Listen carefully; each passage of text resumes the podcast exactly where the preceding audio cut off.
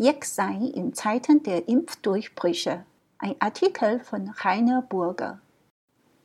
Vor einem Jahr fiel der Sessionsauftakt wegen der Corona-Pandemie aus. Doch diesmal feiern in den Karnevalshochburgen Tausender den 11. im 11.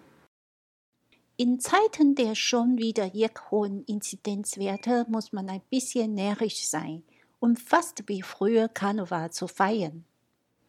War im vergangenen Jahr allerorten die Saisoneröffnung bei niedrigen Werten als den aktuellen abgesagt worden, wähnt sich der Jecker Kernbestand dank Impfung an diesem 11. im 11. sicher. Streng kontrollieren Ordner am Donnerstag in der Düsseldorfer Altstadt den 2G-Nachweis und den Personalausweis.